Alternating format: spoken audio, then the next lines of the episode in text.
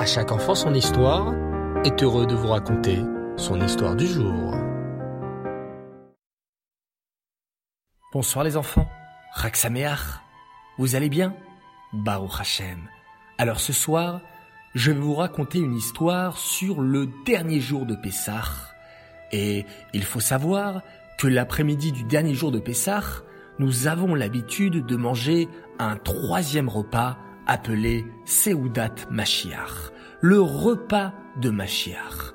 C'est le Baal Shem Tov qui a été le premier à faire ce repas si spécial, car le dernier jour de Pessah, la lumière de Mashiach brille et nous lisons même une Haftara qui parle de Mashiach.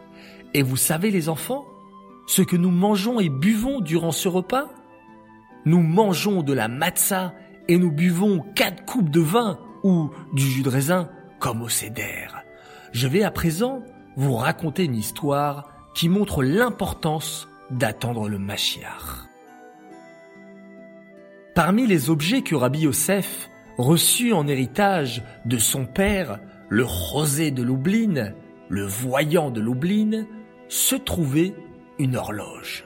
Quand Rabbi Yosef rentra chez lui, à Tulshin, il dut passer trois nuits dans une auberge car une tempête avait tout inondé. Quand il voulut partir, le responsable de l'auberge, Zeev, lui présenta la facture. C'est-à-dire qu'il dit à Rabbi Yosef combien il devait payer pour les trois nuits passées à l'auberge. Mais c'était beaucoup trop cher et Rabbi Yosef ne pouvait pas payer. Il proposa alors à Zeev de choisir un objet parmi ses biens. Celui-ci réfléchit et choisit l'horloge.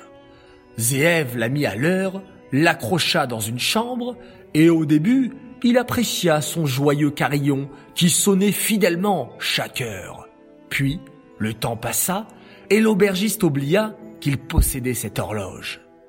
Des années plus tard, un chassid passa la nuit dans l'auberge, justement dans la chambre où était suspendue cette fameuse horloge. Cette nuit-là, Zéev était épuisé, mais il ne réussit pas à s'endormir. Saurez-vous deviner pourquoi les enfants? Eh bien, car de la chambre du chassid, on entendait chanter et même danser le chassid à chaque heure. Dès que le carillon annonçait une nouvelle heure, le chassid chantait et dansait tout joyeusement, ce qui réveilla Zéev et d'autres personnes de l'auberge. Zéev décida que le lendemain, il demanderait au chassid la raison de ses danses à chaque heure durant la nuit, car il n'avait jamais vu quelqu'un chanter et danser autant durant la nuit.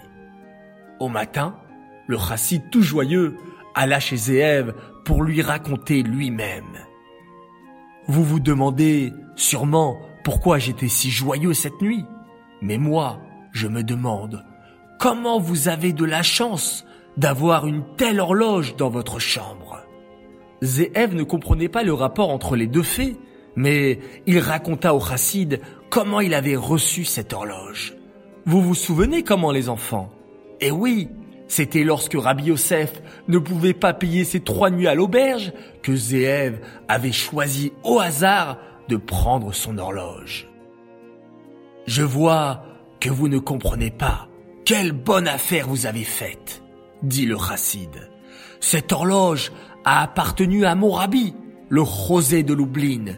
Dès que j'ai entendu le carillon, je l'ai reconnu tout de suite. Mais toutes les horloges sont les mêmes, disait Ève. Mais pas du tout.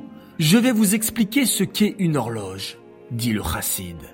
Les gens pensent qu'une horloge, qu'une montre, ne sert qu'à leur indiquer quand se lever, quand manger et quand dormir. Mais c'est faux. Les gens ont vécu des milliers d'années sans montre. Un animal, par exemple, n'a pas besoin d'une montre pour savoir quand il doit se lever ou quand il doit manger. Mais c'est bien vrai ce que vous dites, reconnut Zéev, dont la curiosité avait été éveillée. Alors, le chassid continua et dit, Quand Hachem a créé le monde, il créa le temps.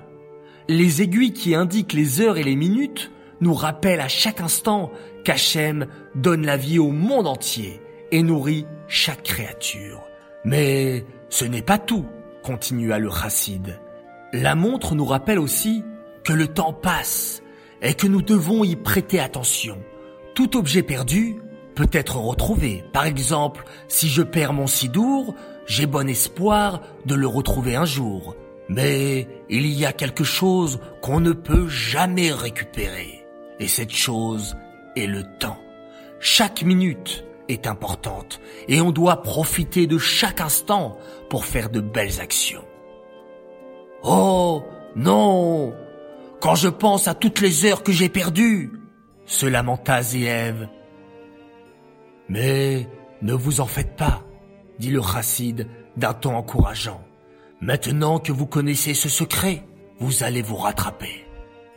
Je n'avais jamais vu les choses ainsi, s'exclama Zéève. Maintenant, je vais vous dire quel est le véritable secret de cette horloge, l'horloge de mon rabbi.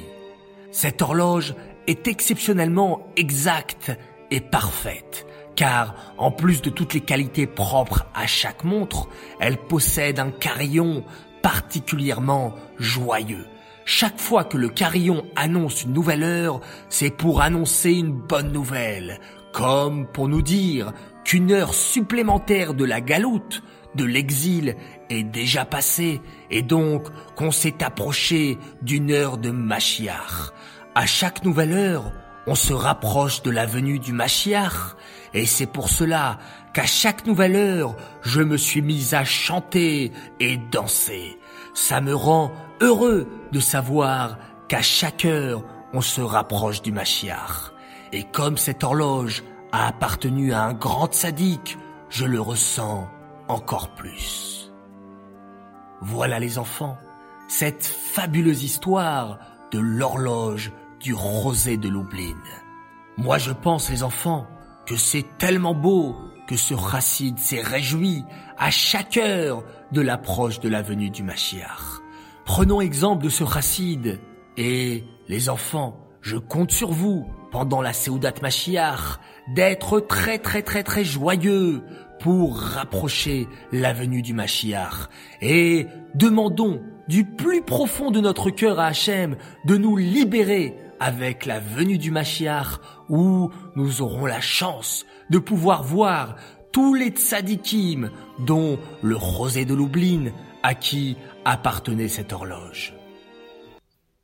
J'aimerais dédicacer cette histoire les Nishmat à un petit sadique, Hillel ben Nehemia Blooming.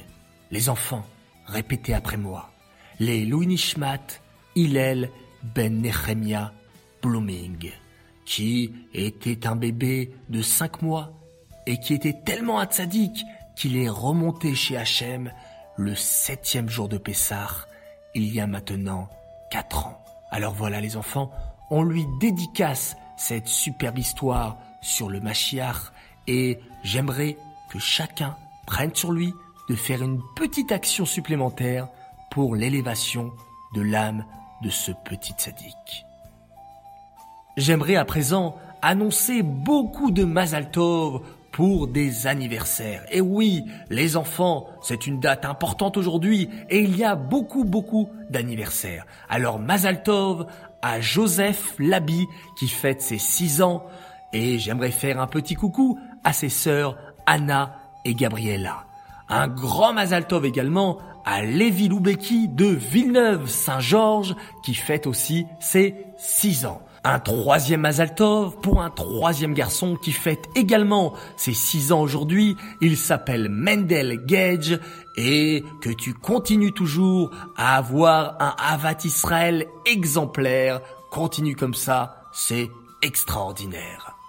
Et enfin, un dernier Mazaltov, un garçon qui fête pas 6 ans mais 7 ans. Il s'appelle Eliav Assoun de la Gigi je te souhaite beaucoup de brachot. Voilà les enfants, c'est une date fantastique et je vous dis un grand grand grand Mazal Tov à tous.